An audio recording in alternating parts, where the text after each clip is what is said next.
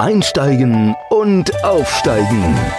Der Karriere-Podcast mit Annemette Terhorst. Für alle, die wollen, dass ihre Arbeit mehr als nur ein Job ist. Hallo und herzlich willkommen wieder bei Einsteigen und Aufsteigen. Neben mir steht schon mal Stefan Meyer und ich muss mich ein bisschen auf Zehenspitzen stehen, weil ich komme ja kaum ans Mikro, weil Herr Meyer ganz groß ist, Stefan Meyer. So, und wir, wir zwei, wir reden gleich über die Generation Z. Das sind die jungen Hüpfer in dem Alter meine Tochter aber noch nicht in dem Alter sein, äh, seines Sohnes. Der hat noch ein bisschen, ne? Wie heißt denn die Generation dann? Wenn dein Sohn so alt ist. Ich so. habe gar keinen Sohn. Ich habe Oh, so eine Tochter. Ach Mann, oh. Ich hatte gerade das Foto gesehen. Das ist ein Junge. Oh, ein Mädchen. Bin aber noch okay. sehr klein. Ja, genau, deswegen. Wie heißt das denn, wenn die so weit sind, wenn die 20, 20 sind? Ja, das Alphabet ist ja zu Ende mit Generation Z. Genau. Insofern, weiß ich nicht, muss Ah, da kannst du was Neues überlegen. was Neues überlegen, genau. Genau, so, auf jeden Fall, bevor wir weiter über dieses spannende Thema Generation Z sprechen, wollte ich einmal noch mal fragen. Letztes Mal haben wir ja über, mit Lutz Heckenrath gesprochen über das Thema Charisma für Anfänger. Und er hat ja nochmal angeregt, hat ja ganz viele Sachen gesagt, die man benutzen kann, mit dem Atmen und so weiter. Aber nichtsdestotrotz hat er auch eine Hausaufgabe dabei gehabt. Und wie so häufig hat auch er angeregt, darüber nachzudenken, welche drei Eigenschaften ihr stolz drauf seid. Und da fange ich hier gleich mal neben mir rechts an mit Stefan. Welche drei Eigenschaften bist du stolz drauf? Bei mir? Ja. Hm, das ist eine gute Frage. Ich würde sagen Zuverlässigkeit, Ehrlichkeit und Gewissenhaftigkeit. Guck mal an, wow. Und das sofort aus der Hüfte geschossen. Finde ich super, weil die meisten Menschen, die brauchen super lange, bevor sie überhaupt auf irgendwas kommen. Deswegen hast du schon mal volle Punktzahl. So, aber bevor wir jetzt da äh, weiterreden, vielleicht stellst du dich eben vor, damit äh, unsere Hörer auch wissen, wer hier denn neben mir steht. Unser Profi. Also mein Name ist Stefan Meyer. Ich bin äh, Gründer und Geschäftsführer der Agentur Rauf und Runter hier in Hamburg. Ich habe die Agentur 2001 gegründet, also bin jetzt seit 19 Jahren damit selbstständig im Marketingbereich und wir machen Live-Kommunikation, also im Bereich der Digitalisierung machen wir Marken, Unternehmen und Produkte anfassbar und erlebbar und helfen eben den Kunden, die so ein bisschen in der Digitalisierung schwimmen, einfach ihre Kunden zu finden, ihre Ka- Kommunikationskanäle zu finden, ihre Strategie, um sich optimal daran auszurichten, weil viele doch auch nicht nur die kleinen, auch die großen Konzerne große Probleme damit haben. Super. Okay. Macht ihr denn so Social Media Strategien oder Videos oder beides oder? Naja, es gibt Schnittstellen in den Bereich Social Media natürlich, weil wenn man ganzheitlich sozusagen die Kommunikationskanäle bespielt, dann hat man da viele Berührungspunkte. Es ist so, je nach Kundengröße gibt es natürlich andere Dienstleister, die dann da das umsetzen. Nee, unser Schwerpunkt ist tatsächlich der, also sehr eventlastig. Ähm, Ah, Events. Es geht um Verkaufsförderung, Messen, Incentives, äh, Mitarbeiter, Motivationstrainings, Promotions, Roadshows, alles, was so in die Richtung geht, wo man Marken wirklich live Erlebbar. erleben Mhm. kann. Cool. Live erleben. Ja, und live erleben ist wahrscheinlich auch das Thema, was uns zur Generation Z bringt, ne? Ja, es ist so, dass wir natürlich viel mit jungen Leuten arbeiten müssen, weil wir punktuell eben zum Beispiel für Messen oder Promotions uns Personal buchen. Das sind oft Studenten, Berufseinsteiger, junge Leute, die einfach sich Geld verdienen müssen. Und das Ganze ist auch bundesweit, eben über alle Bundesländer in ganz unterschiedlicher Ausrichtung. Und insofern, dadurch, dass ich das jetzt 19 Jahre mache, habe ich natürlich auch nicht nur mit der Generation Z, sondern auch mit den Generationen davor intensive Erfahrungen gehabt und sehe X, X und Y, ne? äh, Genau, also X bin ich noch so ganz am Rande. Man sagt auch Generation Golf oder Generation Praktikum. Das ist so meine Generation. Danach kommt Generation Y. Das waren so die, die so im Bereich Digitalisierung, Internet äh, so gerade so eingestiegen sind. Das kam so in den 90ern auf. Und ab 95, sagt man so ganz grob, ist das die Richtung Generation Z, also 95 bis 2010, die da geboren sind. Das sind also die jetzigen, die jetzt Schule fertig haben, angefangen haben zu studieren, beziehungsweise Ausbildung fertig haben und im Berufseinstieg sind. Genau, ja, so wie meine Tochter. Wir sind gerade dabei, den Berufseinstieg nach dem Bachelor jetzt vorzubereiten. Okay, und was gibt's denn da? Wa- wa- Was ist denn da so besonders an die? Weil warum sollten wir einen Podcast drüber machen? Naja gut, das Thema ist im Moment sehr aktuell, weil die Unternehmen, sage ich jetzt mal ganz allgemein, nicht nur in meinem Dunstkreis, sondern auch generell große Probleme haben mit der Generation, weil es für die sehr schwierig ist, sich darauf einzustellen. Also von beiden Seiten gibt es große Schwierigkeiten, irgendwo zueinander zu finden und insofern. Wieso? Was ist denn da so anders?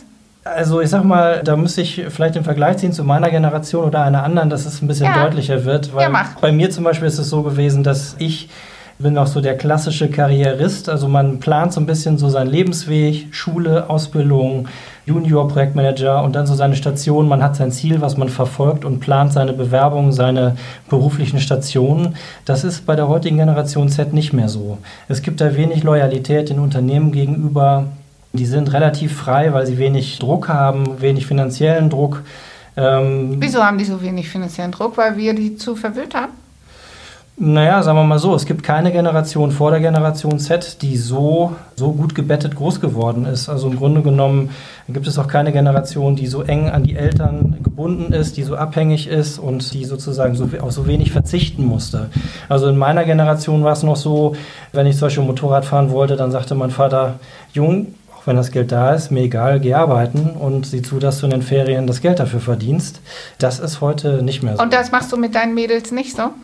Naja gut, die sind noch sehr klein, nicht ein und drei Jahre, also da habe ich Ja, noch ein ja. bisschen Zeit drüber Genau, nachzudenken. Ich versuche schon, denen die wichtigen Dinge mit fürs Leben mitzugeben, ja. Ich sag mal, ich, äh, das, das ist ein bisschen schwierig, weil in der Theorie kann man vorher viel erzählen. Nachher in Genau. der Praxis, wenn die vor einem stehen mit großen Kulleraugen, ist das wahrscheinlich was anderes. ja, als Vater hat man es dann schwer. Das ist, äh, Richtig. ja. Also da sprechen wir uns in ein paar Jahren nochmal wieder. Ja, sehr gut, sehr gut. Naja, gut. Ich bin ja Mutter von, ja, meine eine Tochter ist 96 geboren, mein Stiefsohn 98 und meine zweite Tochter, äh, Stieftochter ist von 2002. Deswegen haben wir drei von, von der Sorte, die wir heute besprechen. Trotzdem sind alle drei sehr unterschiedlich. Deswegen kann man überhaupt so eine Generation über einen Kamm scheren? Also es gibt immer Ausnahmen in die eine oder andere Richtung. Das gab es natürlich bei den Generationen davor auch schon. Aber es sind natürlich alle Generationen sehr gut untersucht. Also sowohl wissenschaftlich, psychologisch als auch durch die Werbung. Es gibt die Shell-Studie und ich weiß nicht was alles. Also man kann anhand von Zahlen, Statistiken und allgemeinen Werten schon ganz viel über die Generation sagen, wie sie geprägt ist. Was sagt denn die Shell-Studie? Die Holländer, was sagen die Holländer? also ich kenne sie nicht im Detail, aber nee, äh, Mensch, es das ist aber enttäuschend. Hier. Es gibt einen signifikanten Unterschied, zum Beispiel, dass die Generation Z relativ unreif ist. Also man sagt, es gibt eine Studie aus den USA, die das bestärkt, dass also 18-Jährige sich eigentlich verhalten wie 15-Jährige und 13-Jährige wie 10-Jährige. Das mag jetzt die Zuhörer vielleicht ein bisschen schockieren, die betroffen sind, aber das sind einfach Studien, die nach gewissen Weil Verfahren... sie nicht selbstständig sind, ne? Ja, genau, sie sind nicht selbstständig. Also sie sind zwar einerseits selbstständig oder selbstständiger als die Generation zuvor, das betrifft aber nur gewisse Felder.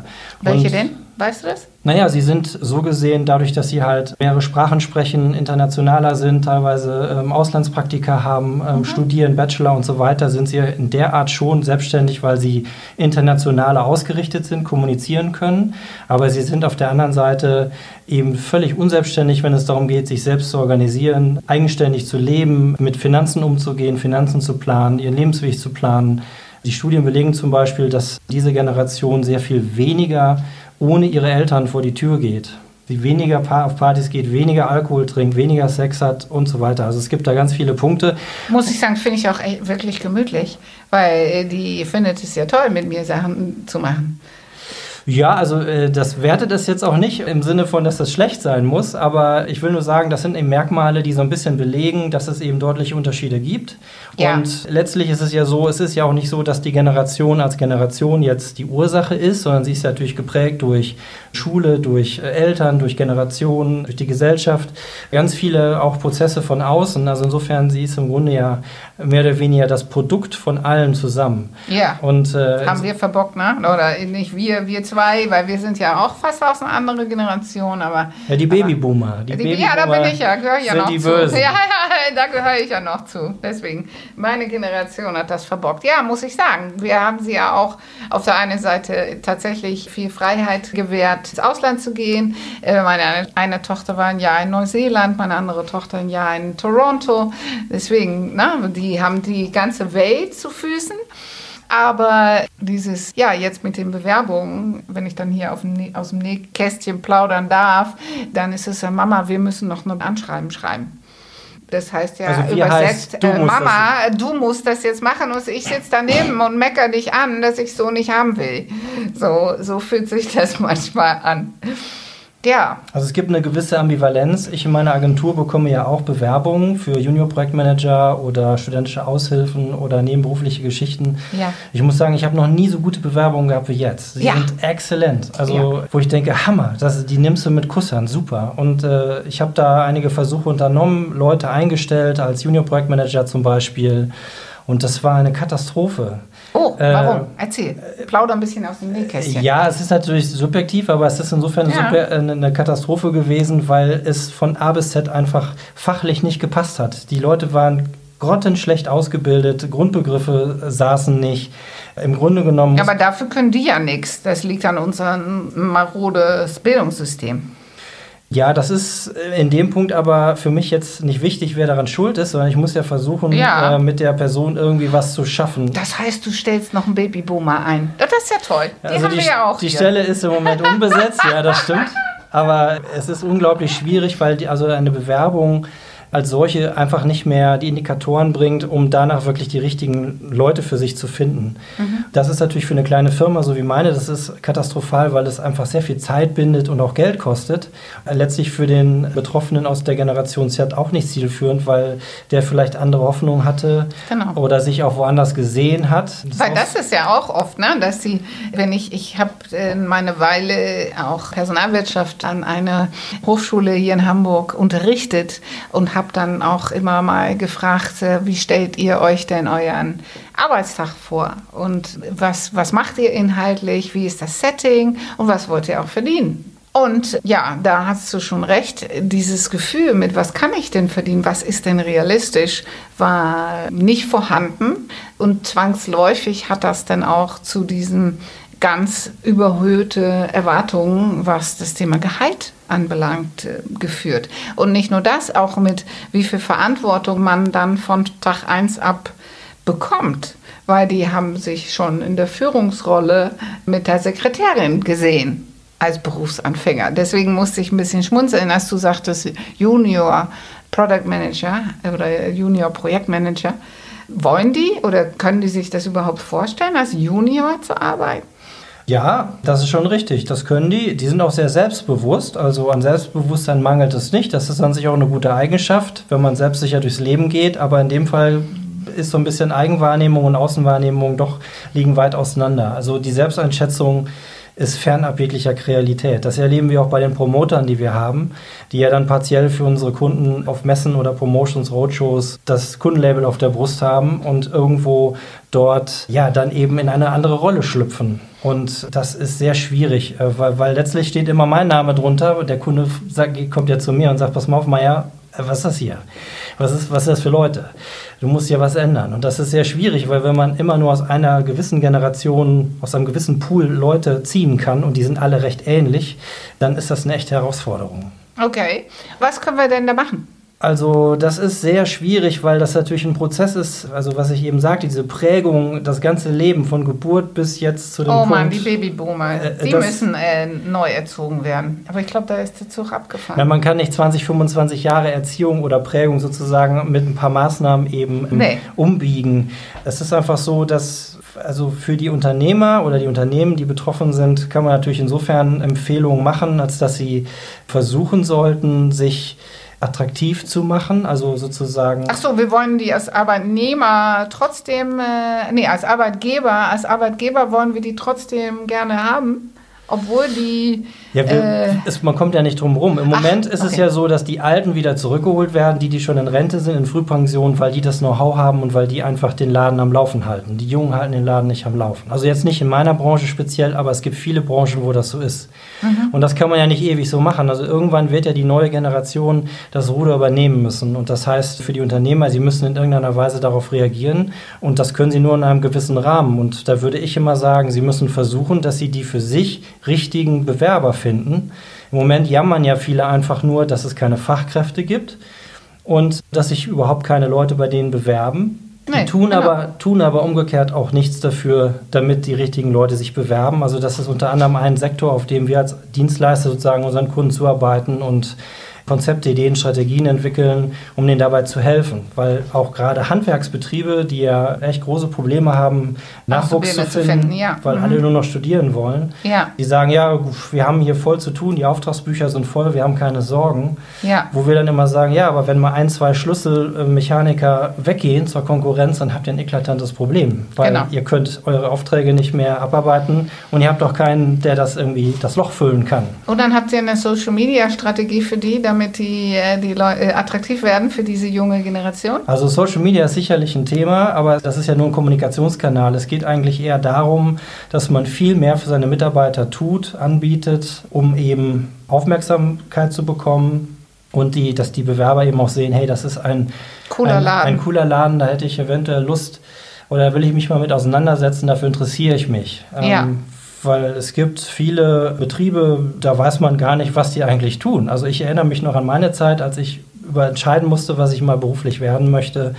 Ich hatte da so ein, vom Arbeitsamt damals gab es so dicke Bücher, ich glaube, das waren irgendwie 1000 Seiten mhm. stark oder so. Mhm. Da waren Begriffe drin, die hatte ich noch nie in meinem Leben gehört und wusste überhaupt nichts damit anzufangen. Mhm. Und ich glaube, so geht es ja jeder Generation. Ja. Man muss also ein bisschen Transparenz schaffen. Es ist komplizierter geworden, weil in der Zeit, wo ich noch studiert habe, da gab es irgendwie gefühlte zwölf Studiengänge und mehr gab es nicht. Und jetzt gibt es ja solche Bücher voll mit den unterschiedlichsten Studiengängen. Jetzt kann man ja irgendwie alles und überall. Ich finde auch jetzt ist es sehr häufig auch die Qual der Wahl. Also das kann man auch andersrum sehen. Es war noch nie so einfach wie heute an Informationen zu kommen und zwar ja, per Knopfdruck. Ja. Also wenn man medienkompetent ist und nicht nur irgendwie auf dem Handy rumdaddelt oder irgendwie irgendwelche Posts verschickt oder Likes oder so, dann, dann ist es schon nicht so schwer, die richtigen Informationen zu finden. Naja, was heißt die, die richtige? Wenn ich jetzt mich entscheiden muss, welchen Studiengang ich jetzt nehme, dann gibt es zu diesem einen Thema gibt es 26.000 Variationen auf der Erde, so dass das schon auch, finde ich persönlich, kann ich das verstehen, dass die zu mir sagen, Reizüberflutung. Ja, aber also ich sag mal, ein Tipp von mir wäre da ohnehin für die, die studieren wollen, vielleicht mehr den Fokus weg vom Studium zu nehmen, weil das Studium selbst ist eine spannende Zeit, keine Frage, also bringt Lebenserfahrung, aber mhm. für den beruflichen Werdegang hat es keine Relevanz.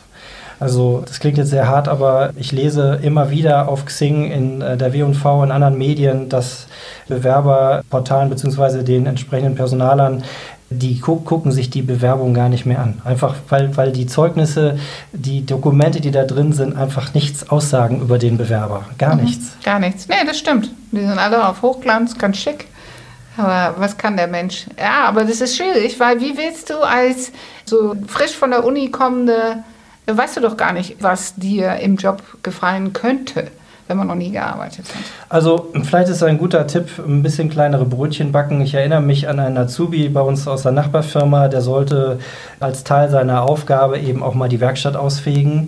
Und da hat er gesagt, nö, dafür bin ich ja gar nicht hier, ich will ja ein Auto schrauben. Aha. Und da habe ich nur gelacht und gedacht, ja, das kann man so sehen. Aber irgendwo gehört natürlich eine saubere Werkstatt genauso zu dieser Tätigkeit wie eben komplexe Reparaturen durchzuführen. Und wer nicht bereit ist, sozusagen das gesamte Spektrum seines Berufes irgendwie zu machen oder zu lernen, der ist da völlig falsch.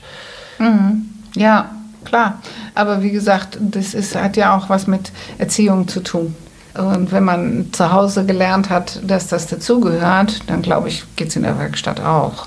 Und wenn man das zu Hause nicht gelernt hat, dann wird es in der Werkstatt schwierig. Also ich war vor kurzem auf, einem, äh, auf einer Podiumsdiskussion eingeladen auf der Bühne. Da waren betroffene Leute von der Generation Z und wir haben uns mal auf Augenhöhe unterhalten, was denn eigentlich die jeweiligen Generationen so voneinander erwarten. Mhm. Und da war ich sehr überrascht, dass die zum Beispiel gefordert haben, also ernsthaft gefordert haben, so nach dem Motto, wenn wir Defizite haben, dann erwarten wir von euch, sozusagen Chefs, dass ihr dann in der Kommunikation auf uns zugeht, uns das zeigt und erklärt. Mhm. Und da habe ich nur große Augen bekommen und gesagt, okay, man kann das zwar machen, man kann sich das auch wünschen, aber ab einem gewissen Punkt muss man auch Dinge voraussetzen können oder als äh, ja, äh, das schon. Aber mein Vater, der natürlich noch eine andere Generation ist, der ist in äh, 34 geboren, der sagte immer: Macht der Mann es verkehrt, ist es ihm nicht richtig gelehrt. Deswegen ganz klare Führungsaufgabe, muss die Führungskräfte sich an die Nase fassen, dass sie es vielleicht denen auch besser beibringen. Also ich glaube, das, was du da beschreibst, ist genau die Problematik der Generation. Es gibt immer eine gute Ausrede, warum sie etwas nicht kann und nicht können muss. Und das ist der falsche Ansatz. Also ich in meiner Zeit habe für das gerade stehen müssen, was ich falsch gemacht habe. Es hat überhaupt niemand interessiert, wer daran schuld ist. Und es war auch völlig egal, ob das mein direkter persönlicher Fehler war. Und ich glaube, wenn diese Kultur wieder etwas mehr zurückkommen würde, dann könnte, dann wäre die Generation Z viel belastbarer. Also dann würde ja. sie auch Dinge schultern, die sie im Moment nicht schultert. Also wir haben oft die Situation immer wieder regelmäßig bei Veranstaltungen, dass in der Dynamik auf der Messe oder so Dinge gemacht werden müssen, die vorher nicht unbedingt in der in dem Leistungsbeschreibung Arbeits waren. Genau, in der Leistungsbeschreibung waren und äh, wo dann die, die Studenten, die dann für uns arbeiten, bockig werden und sagen, mache ich nicht, haben wir nicht drüber gesprochen.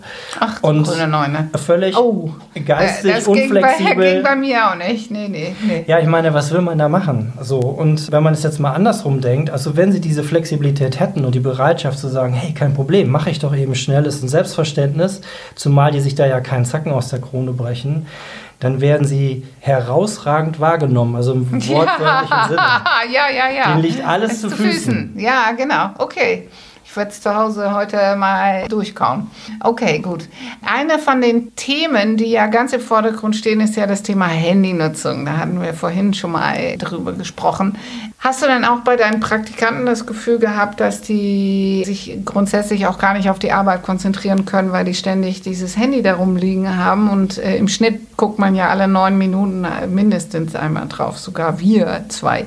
Gibt es denn da zu dem Thema Handynutzung irgendwas? Oder? Also ich glaube, das ist per se nicht schlimm, wenn man auf sein Handy guckt. Es ist immer die Frage, wie stark es einen beeinflusst bzw. ablenkt in dem, was man dann macht. Weil es gibt schon die Fälle, wo die Leute wie eine Art äh, Reflex zum Handy greifen, in der Sorge, etwas zu verpassen. Mhm. Und äh, in der Regel ist es ja so, dass. Machst also, du das nicht? Nein, das mache ich nicht.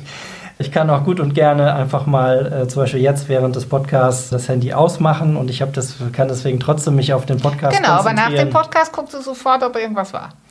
Ja, aber das ist dann eher. Ja, siehst du? Ja. Das ist aber eher beruflich bedingt, weil ich natürlich als Geschäftsführer auch dann gucke, Klar. was habe ich für Mails bekommen, für Anrufe, gibt es irgendwelche Dringlichkeiten, wo ich schnell zurückrufen muss. Das ist eine andere Qualität als jetzt bei einem Jugendlichen, der Facebook-Posts checkt oder Instagram-Profile prüft. Mhm. Also ich sag mal so, wir haben die Situation schon gehabt, dass eben Leute der Generation Z auf einer Messe vorm Kunden anfingen mit ihrem Handy zu spielen und da eben versuchten Kommunikation zu machen. Das ist ein totales No-Go. Und ich weiß nicht, wer nicht in der Lage ist, mal für die Zeit, wo er eben bezahlte Arbeit macht, sein Handy beiseite zu legen, der sollte dann sich auf solche Jobs gar nicht bewerben. Okay, okay, Thema Handynutzung. Meine Tochter liest jetzt gerade ein Buch über die Zukunft. Ja, und welche Trends alles und so weiter vonstatten gehen. So, wir haben vorhin das Thema vier Stunden am Tag Handynutzung im Raum gestellt. In diesem Buch steht, wenn man jetzt Handy noch ergänzt um Computer und Fernsehen, sprich alles, was man sich einfach von, von dem man sich berieseln lässt. Wenn man in diesem Buch, da wird davon gesprochen, dass im asiatischen Raum eine Nutzung der Geräte von elf Stunden die Regel ist. Mhm. Und das Einhergehend mit einer hohen Kurzsichtigkeit, ja. Ja, nicht nur eine Kurzsichtigkeit, auch ich habe ja Kommunikationswissenschaften studiert, ist schon ein bisschen her. Aber Marshall McLuhan damals war der Guru und äh, seine These war und ist, ich glaube nicht, dass sie widerlegt ist, the medium is the message. Sprich, die Sachen, die man, äh, von denen man sich berieseln lässt, die spannen alle Sinne ein. Mhm. Wenn wir Fernsehen gucken oder, aufs Handy oder sowas, dann wird für uns Bild produziert, äh, wird Lärm produziert. Äh, deswegen, wir brauchen da nicht mehr nachzudenken. Daher, wenn man ein Buch liest, dann regt man die Fantasie an, weil man sich den Charakter noch vorstellen muss und die Stimme und all solche Sachen. Und der Fernseher hat uns das alles genommen weil da ist es ja eine fertige Geschichte, sodass unsere Sinne davon immer weiter verkümmern. Und mit dem Handy ist natürlich noch viel schlimmer.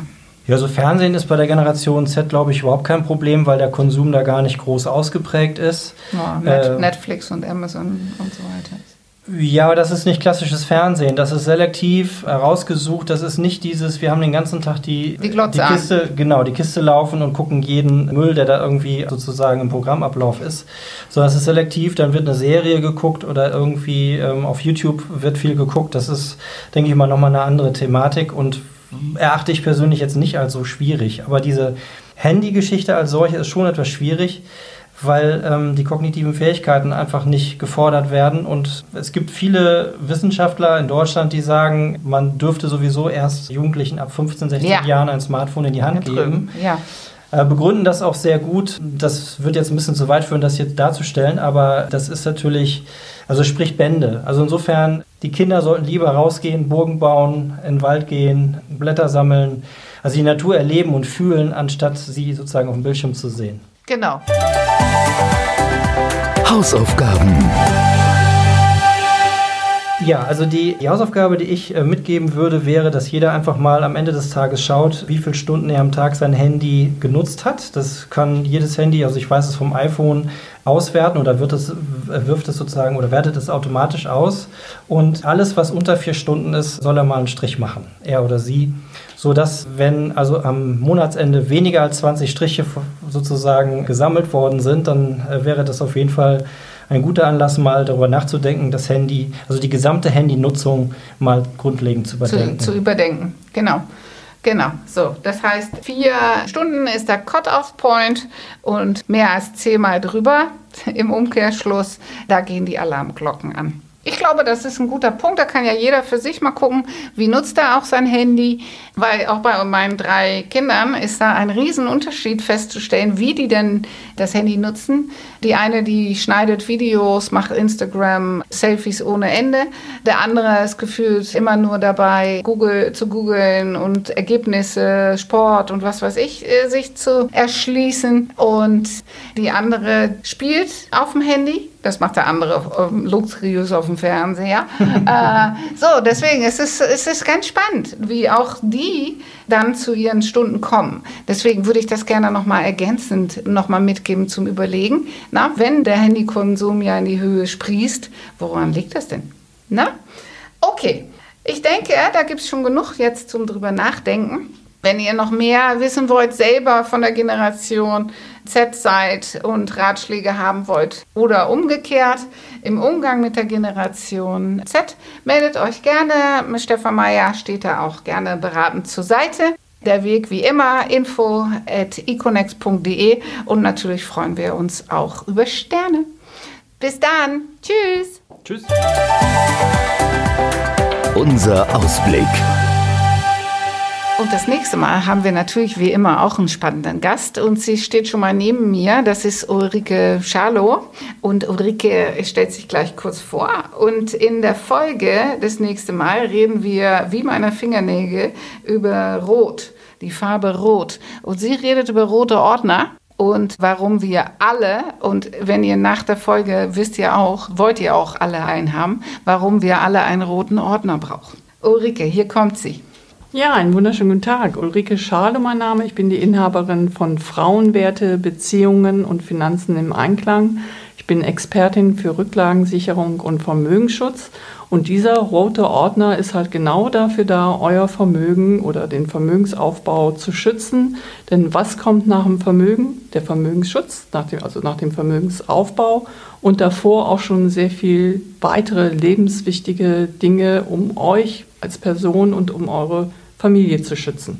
Und das ist alles im roten Ordner geregelt. Genau, weil ich habe festgestellt, ich, ich dachte ja immer, ich bin gut aufgestellt, aber wie du auch schon schildertest, bei uns war es auch schon Schock. Mein Vater hat auch immer gesagt, ich habe alles gut geregelt und dann ist er verstorben und dann stellte sich heraus bei der Bank, dass gar nichts geregelt ist oder war und wir sind, haben gerade noch als Familie die Kurve gekriegt. Es war shocking. Und das fällt mir jetzt erst wieder ein, wo ich denke, oh ja, hm, äh, du hast ja in dem Podcast so viele tolle Tipps gegeben, wo ich jetzt hier sage, um Gottes Willen, ich muss schnell, ich brauche schnell einen roten Ordner. Und dieser rote Ordner, wenn er erstmal erstellt ist und fertig im Regal ist, bekommt einfach ein, also alle Kunden sagen mir, danach fühlen sich einfach richtig wohl und das ist altersunabhängig, weil sie wissen, sie haben alles auf den Weg gebracht und es ist alles geregelt, egal was passiert. Genau. Deswegen könnt ihr euch sehr freuen auf die nächste Folge, weil da nehmt ihr auch echt eine Menge coole Sachen mit. Vielen, vielen Dank und bis demnächst. Dui. Einsteigen und aufsteigen. Der Karriere-Podcast mit Annemette Terhorst. Für alle, die wollen, dass ihre Arbeit mehr als nur ein Job ist.